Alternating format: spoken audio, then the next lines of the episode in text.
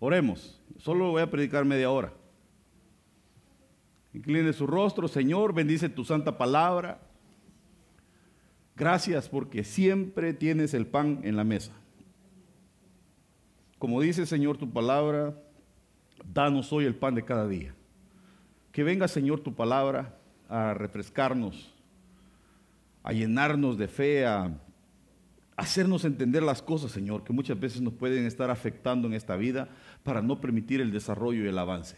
En el nombre de Jesús te lo estoy suplicando. Amén y amén. Bueno, mire que yo, yo, lo, yo logro ver que la sangre tiene algunos secretos como lo tienen muchos otros elementos. Por ejemplo, el agua tiene muchos secretos. Y yo le he hablado hace un tiempo atrás acerca de los secretos del agua, ¿se recuerda? O quizá no se recuerda. Pero por ejemplo, cuando eh, el Señor Jesús eh, llega donde aquel endemoniado, el Gadareno, y e, él se acerca y ellos empiezan a gritar porque era una legión y empiezan a gritar, ¿por qué vienes a atormentarnos antes de tiempo?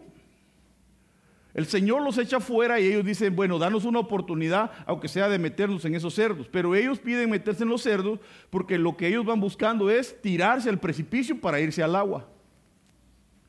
Bueno, no ellos, sino los cerdos, al, recibir ese impacto de, los demonios, lo que hacen es tirarse al agua para liberarse de ellos. Entonces, de alguna manera, eh, logramos ver que en el libro de Job dice que el abismo está tapado con hielo, ¿verdad? Como que si de alguna manera el agua retuviera los demonios. Porque eso es lo que va a pasar en el último tiempo. Como señal, se van a derretir los polos y entonces va a ser abierta la, tapadera del abismo y van a salir esos demonios y ese montón de criaturas que están ahí genéticamente alterados. Pero que de alguna manera lo que los tapa es ese hielo, lo que los sostiene. Entonces yo logro ver que hay secretos en los elementos, como por ejemplo el agua. Entonces, al bautizarte tú, lo que pasa es que te meten y de alguna manera los hay una cierta liberación de la persona de demonios. Porque ellos no pueden soportar el agua. Fíjense qué curioso. Y entonces empezamos a ver que en la sangre también hay secretos. Diga conmigo, la sangre. Nosotros ni siquiera eh, nos acordamos que tenemos sangre en nuestro cuerpo, ¿verdad? Pero tu cuerpo está lleno de sangre, está constantemente corriendo y está siendo bombeada, ¿verdad? Eh, llegando al corazón y siendo regresada, purificada por el corazón, por todo tu cuerpo. Y va viajando ahí todos los alimentos y todo lo necesario para que tu cuerpo esté bien.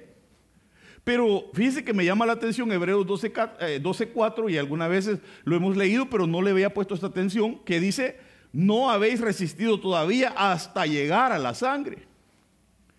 Entonces nosotros a veces peleamos con el pecado, pero no hemos resistido hasta llegar a la sangre. No sé si me doy a entender. Pero dice que no hemos llegado hasta la sangre en nuestra lucha contra el pecado. O sea, de alguna manera eh, en la sangre está hay pecados. No solamente está la vida, sino que hay pecados que te los transmitieron por herencia te los transmitieron genéticamente y entonces ahí tenemos que, tiene que haber una lucha en contra de, esos espíritus, de esas maldiciones. Dice que tenemos que luchar. Hay pecados que, ya los traías. Mire, hermano, hay niños que naciendo de dos, tres años y roban. ¿O no? ¿Y quién les enseñó a robar?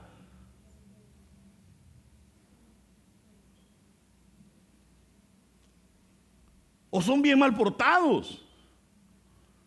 Nacen bien enojados. Y uno dice, pero tan chiquito y tan enojado. ¿No será que se lo heredaron? ¿No será que lo heredó del tata, del abuelo? Pero tiene que haber una lucha. Dice, no habéis resistido todavía hasta llegar a la sangre en vuestra lucha. O sea que tenemos que llegar a una profundidad de lucha que es a, a cosas que están en la sangre. O sea, es una lucha. No es que vas a pelear en contra del pecado hasta desangrarte, sino que hay, una lucha que va a lo, más profundo. Amén. Dios que está a su lado, tenemos que luchar hasta llegar a la sangre. Ahora, cuando hablamos de esto, entonces existen ciertos ladrones, le diría yo, de identidad. Dice Malaquías 2.15, pues no, pues que no ha sido ella aquel Señor que es uno. Diga conmigo que el, diga conmigo, el Señor es uno. Sí sabemos que el Señor es uno, ¿no? El Señor Padre, el Señor Hijo y el Señor Espíritu Santo. Y los tres conforman uno. Pero Él dice, y no es ella una partícula de su espíritu.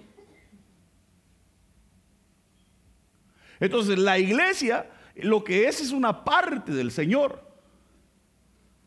Porque fue comprada a precio de sangre.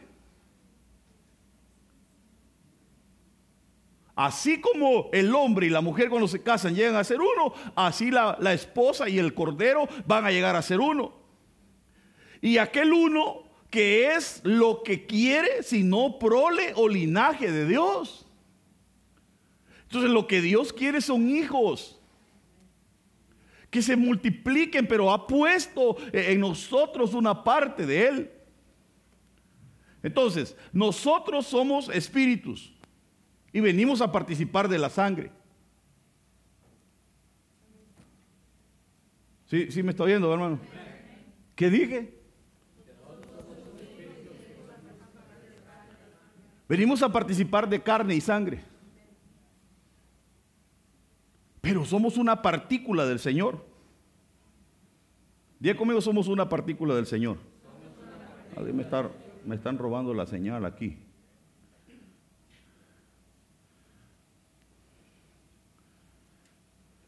Entonces, ah, de alguna manera hay agentes que se roban la identidad dentro de la sangre. Usted sabe que han habido descubrimientos acerca del ADN, eh, de la genética, de la epigenética, y todas las cuestiones y han descubierto, por ejemplo, eh, que hay, hay ciertos eh, cromosomas y cuestiones que traen identidades donde pueden ver ellos que hay, hay genética transmitida de, de, de herencias. ¿Usted sabe eso o no? Usted cuando ha ido a la clínica le preguntan, mire, su papá tuvo o su mamá tuvo alguna enfermedad del corazón, han tenido diabetes, cáncer, ¿Por qué cree que le preguntan? ¿Por molestarlo o por, querer saber su vida? Porque son chismosos los doctores. ¿Por qué cree que le preguntan? Porque ellos han entendido que se heredan esas cosas. Y entonces hay, hay, agentes que se han metido en el ADN, en la sangre, y van robando la identidad y la van transmitiendo. No solamente la roban para, para ellos, sino para pasársela a otros demonios, sino para transmitirla por la sangre. Fíjense qué tremendos son estos agentes. Y entonces, pero Dios, el, el propósito es que lleguemos a ser como Él. Pero el diablo quiere meter el pecado para matarnos, porque la paga del pecado es muerte.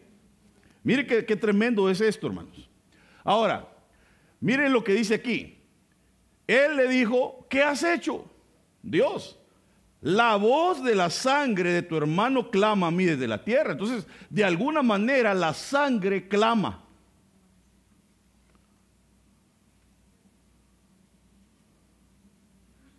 Porque Abel ya estaba muerto. Pero la sangre de él clamaba y Dios la oyó. Sí, sí está aquí, hermano. Entonces la, la sangre habla. La sangre clama.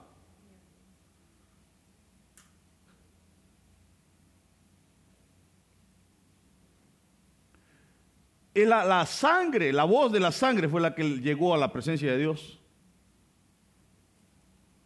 Fíjese. La sangre, por eso le digo que tiene ciertos misterios.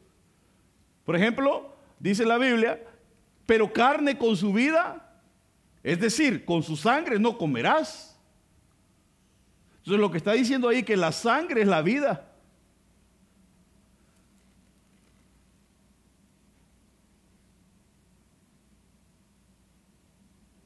Por eso es que la sangre clama. Ahora, esta es solo cierta información que le estoy dando porque ya vamos a empezar a entrar en lo bueno. Ahorita usted está un poco aburrido y dice, pastor, ¿y, entonces de qué me sirve a mí todo eso? Espéreme. Porque la sangre clama, la sangre, eh, ahí está la vida. Eh, Pues el Señor pasará para ir a los egipcios y cuando vea la sangre en el dintel y en los dos postes de la puerta, el Señor pasará de largo aquella puerta y no permitirá que el ángel destructor entre en vuestras casas para herirnos. Ok, ellos ponían sangre sobre el dintel.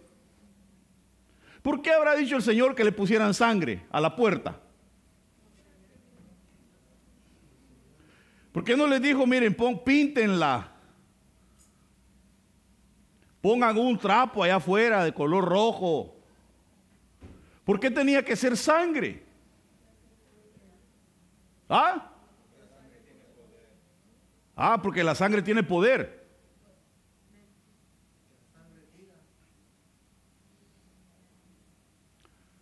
Ahora, eh, ¿qué hacía el Señor cuando pasaba por la puerta?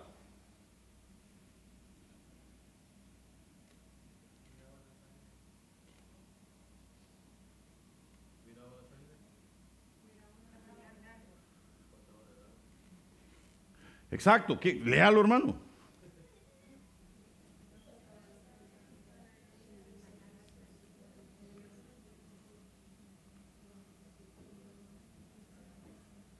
El Señor pasará de largo aquella puerta y no permitirá que el ángel destructor.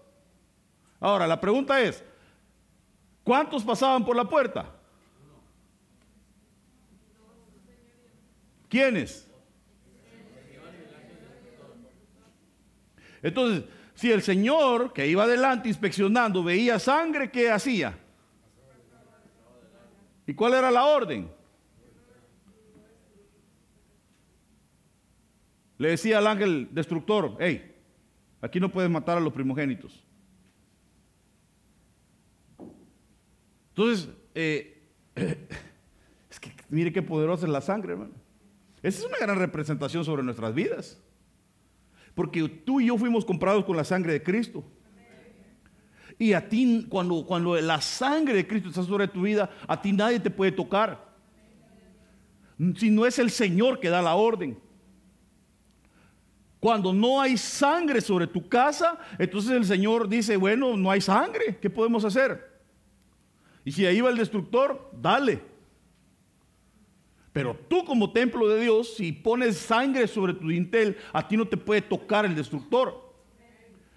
Porque el Señor va, no, no va a permitir que te toquen porque tienes la marca del Señor. Tienes la sangre sobre tu vida porque la sangre es poderosa. Ahora, mire este otro versículo. No comeréis cosa alguna con sangre, ni seréis adivinos ni agorreros Ahora, ¿por qué? ¿Por qué será que está relacionado todo lo que es brujería, ocultismo, adivinos, eh, o gente que adivina los tiempos como horóscopos y todo? ¿Por qué cree que está relacionado con la sangre?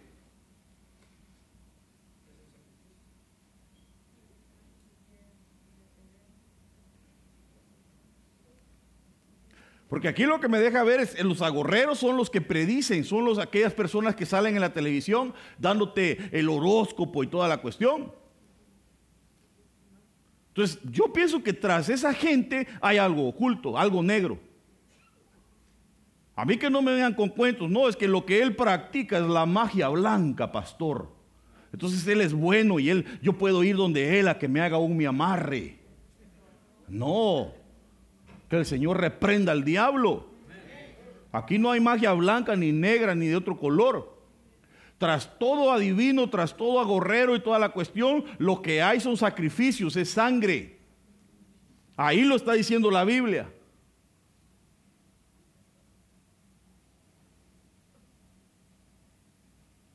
Es bien delicado, hermanos. Pero también mire lo que pasa cuando hay derramamiento de sangre. El vengador de sangre es el mismo dará muerte al asesino. Y le dará muerte cuando se encuentre con él. Y si lo empujó con odio o le arrojó algo mientras lo acechaba y murió, y empieza a dar un listado de cuestiones, dice que había un vengador de la sangre, se activaba cuando se derramaba sangre. al haber un derramamiento de sangre, se activa el vengador. Hay gente que tiene eh, un vengador detrás, hermano. Que lo persigue, lo persigue para quererlo matar. Y que yo le puedo demostrar con la Biblia que aún afecta a la familia. No solamente al culpable.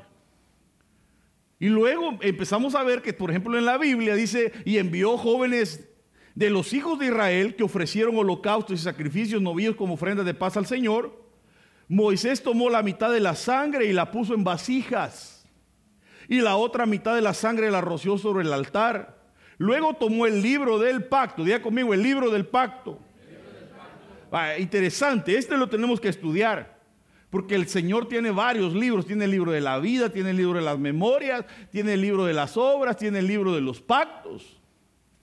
Tú piensas que cuando haces un pacto a Dios se le olvida. No te confundas porque Él tiene un libro donde anota. A ti se te podrá olvidar, pero al Señor no.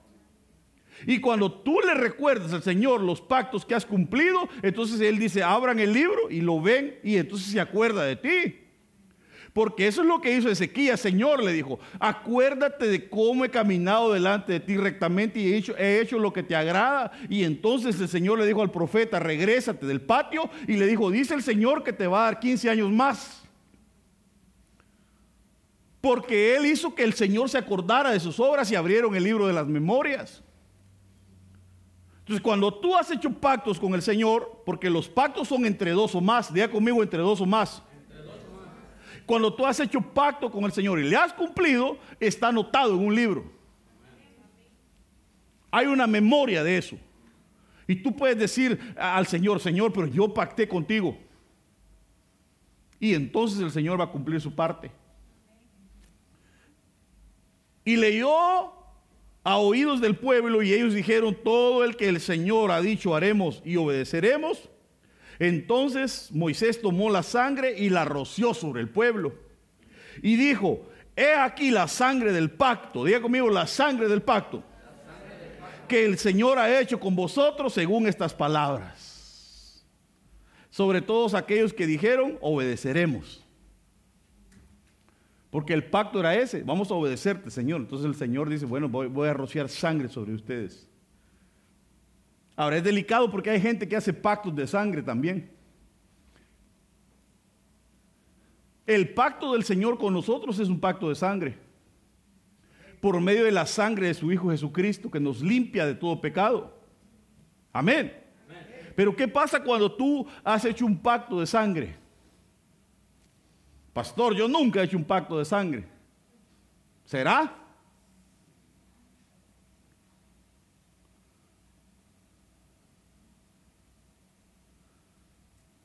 ¿Será que nunca has hecho un pacto de sangre con otra persona?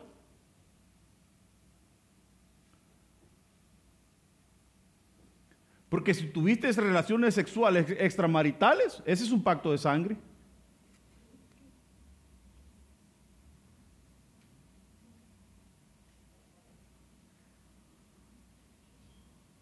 Hello. Puede ser que el brujo te dio sangre. Puede ser que eras de los que cuando mataban la res o algo ahí te daban tu sangre. Hay gente que hace eso. Es bien delicado, hermano. Yo creo que voy a empezar a comer carne bien cocida cuando coma carne.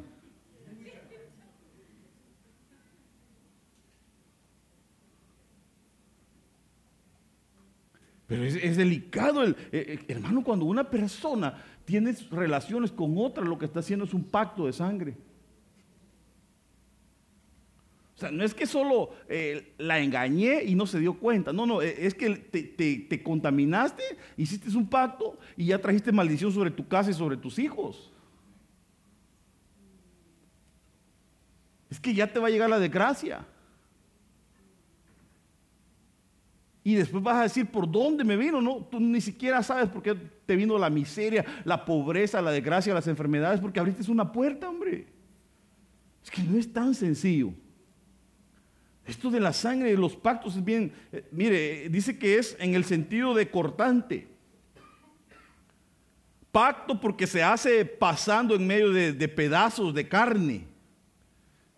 Es convenir, hacer alianza, prometer, prometer acuerdos entre dos o más individuos. Entonces los pactos pueden haber varios tipos de pactos. Le voy a nombrar algunos, pero el que me interesa es el pacto de sangre. Amén. Porque hay gente que ha hecho pactos. Hermanos, hablo en términos humanos.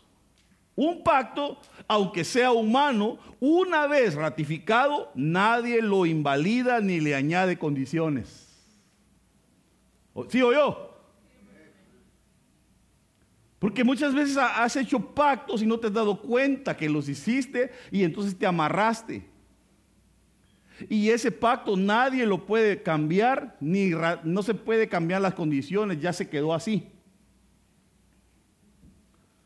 Solamente, yo, yo creo que solamente la intervención divina del Señor, que es el más poderoso de todos, buscando la ayuda, se pueden romper esos pactos. Pero por ejemplo, hay gente que ha hecho pactos con Satanás.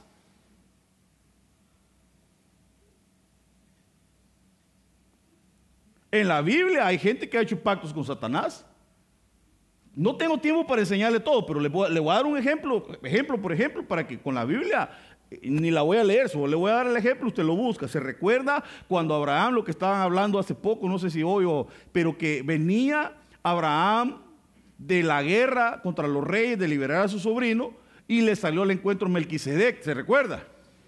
Pero después le salió el rey de Salem, que era el que representa al diablo que le dijo, dame las almas y te voy a dar el dinero. Ahí lo que quería hacer el diablo con Abraham era un pacto. Entonces hay gente que cambia su alma por dinero y ahí lo que hizo es un pacto con el diablo.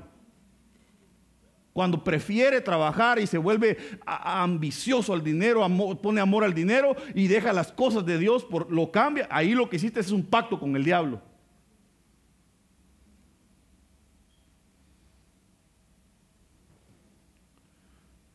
Hay otras personas que hacen pactos con objetos. Dios guarde, le va a tocar algo, hermano. Dios guarde, le va a tocar la cajita de los recuerdos. Le toque el cuadro que tiene ahí. Ay, es que me lo regaló fulano hace años antes de que te conociera, así que respétamelo. Ah, ¿No será que es un pacto? ¿No será que cuando lo ves te acuerdas de él?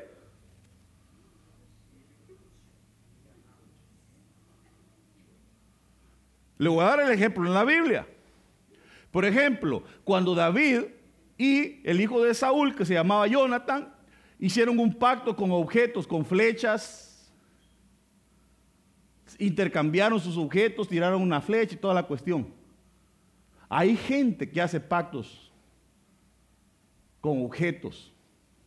Te voy a dar esto, pero lo cuidas, mira, ponelo ahí por tu, por tu cama para que te acordes de mí. ¿Estás haciendo un pacto?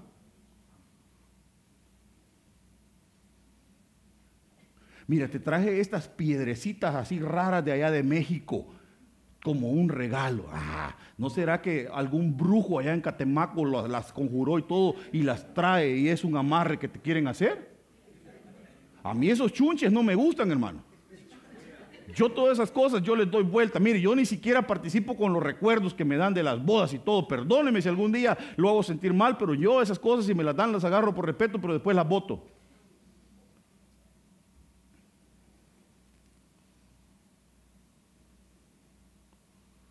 Ni siquiera eso, yo, yo mejor me aseguro de no tener nada. Yo le he contado que ni siquiera fotos. Y hoy mi esposa me convenció de poner una ahí, nomás una. Pero ahí usted no va a ver, hermano, hay gente que tiene fotos de muertos ahí. hay gente que hace pactos con cosas. Te voy a dar tu billete de a dos, mira, pero doblalo y lo andas en la cartera. Nunca te va a faltar. Estás haciendo un pacto.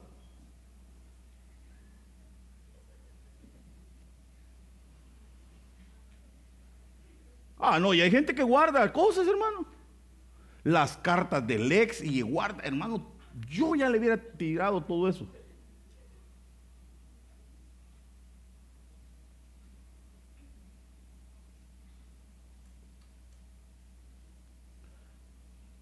Con regalos. Hay gente que hace pactos con otros con regalos.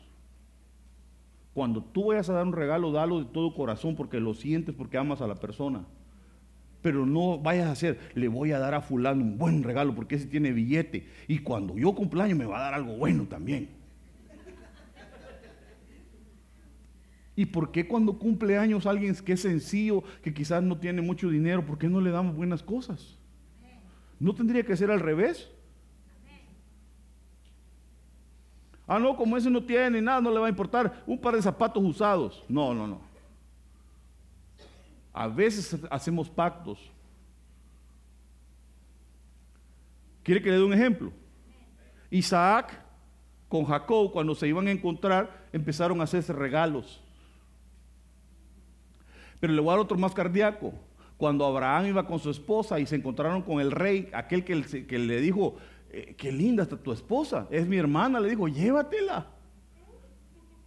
Dámela, le digo, y te voy a dar regalos. Abi, no sé qué se llamaba, si me olvida el nombre de ese rey. Y después el Señor le habló y le dijo, hey, hey, ¿qué estás haciendo? Le dijo el Señor por un sueño. La mujer que te has llevado para tu cuarto, le dijo, es la mujer de aquel. Y si te metes con ella, te voy a matar, le dijo. Te voy a traer una calamidad. Y se la voy a regresar, hermano.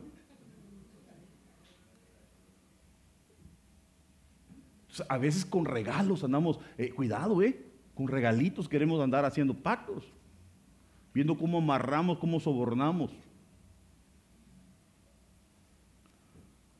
Con comidas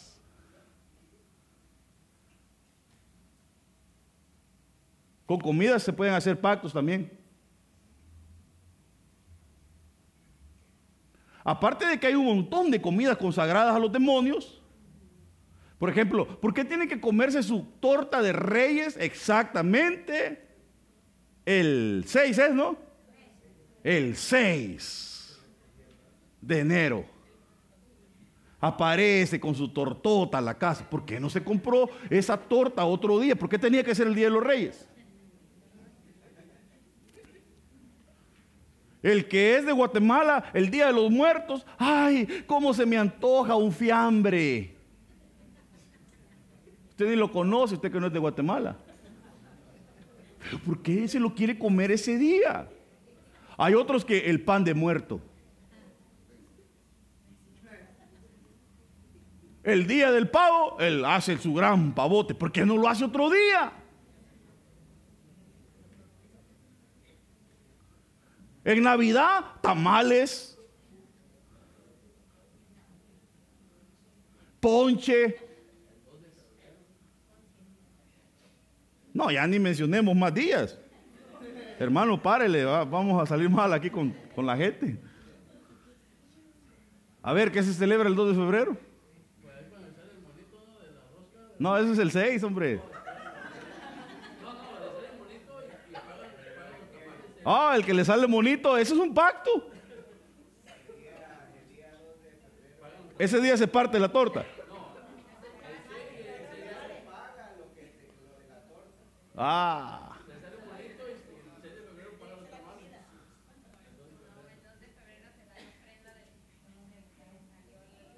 Se da la ofrenda. O sea que hasta una ofrenda dan. Mire, ofrenda. Y en la iglesia no quiere dar ofrenda. Pero ese día, como le salió el mentado monito, tiene que pagar su ofrenda.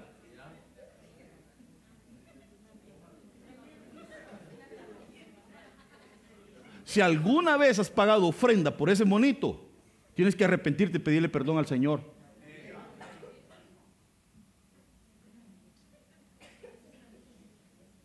Eso te puede volver miserable. Con comidas cuando Isaac venía, eh, venía ahí el, aquel de, de cazar y bien hambriento, se recuerda que le vendió la primogenitura a su hermano, Jacob con Esaú. Por un plato de lentejas cambió lo espiritual, hizo un pacto. Cuidado, ¿eh? No podéis comer lo sacrificado a los ídolos y a los demonios y estar comiendo la Santa Cena, dice la Biblia, o sea, la, la copa del Señor y la comida del Señor. Y los que son por delegación. gente que heredó estos pactos, que por generaciones se han venido eh, eh, eh, haciendo. Hay otros que por escrito.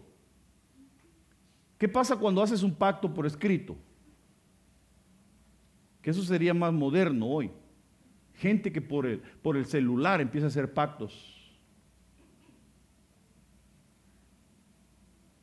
Cuidado, ¿eh?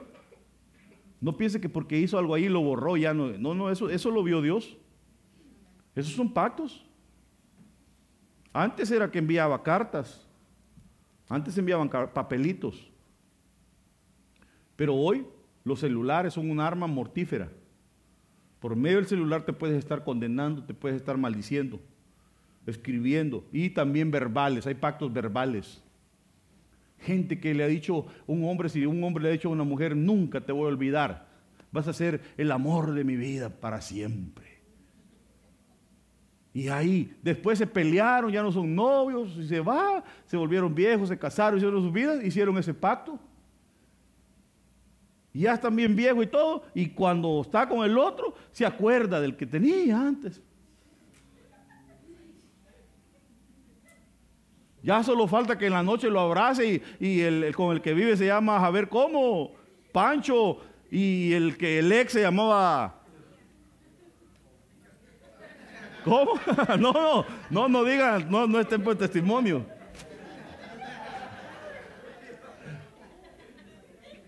Pongámosle un nombre, por favor, algo raro. Pánfilo. Entonces vive con él. ¿Con quién le dije? Vive con Pancho y en la noche ahí está, te amo Pánfilo. Porque no sabe que en su subconsciente hay un pacto que hizo que no lo deja en paz.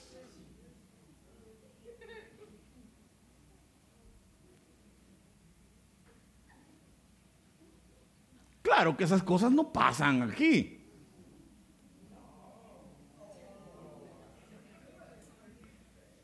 Pero hay un pacto que es un pacto eterno.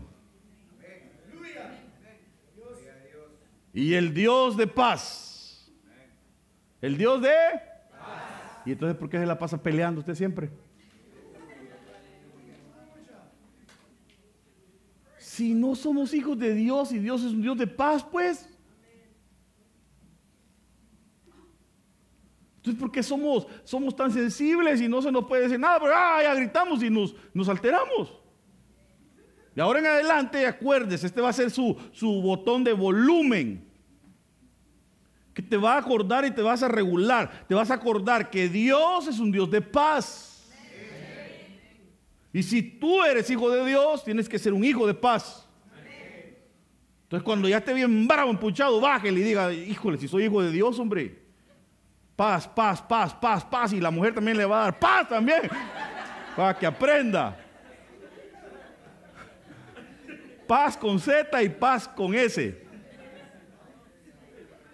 Amén. Y así la mujer lo ministra. La paz de Cristo, dígale. Paz.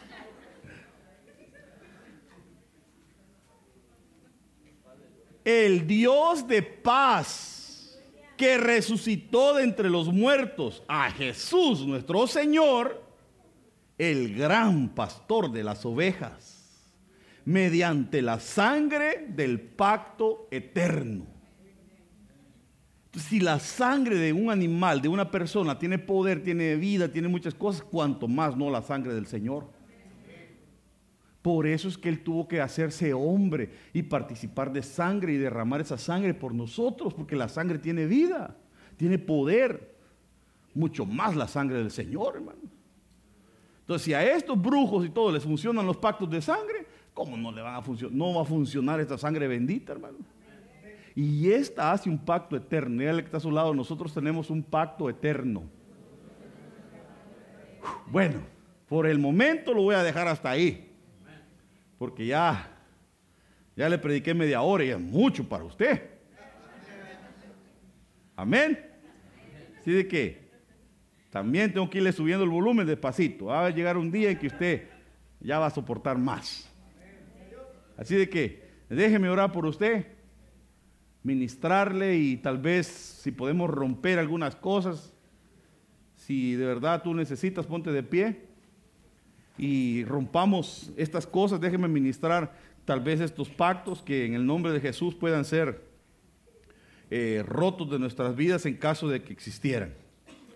Oremos, Señor, en el nombre de Cristo Jesús, estamos suplicando tu ayuda, tu bendición sobre nosotros y que, Señor, el pacto eterno que hemos hecho contigo por medio de tu sacrificio, Señor, se vuelva vivo en nosotros, se vuelva eficaz y que este pacto poderoso, que tu sangre bendita, Señor, pueda desactivar los otros pactos, los cuales muchas veces hemos hecho en ignorancia o quizás con, con sabiduría lo hicimos, pero que hoy en el nombre de Jesús se rompa todo pacto.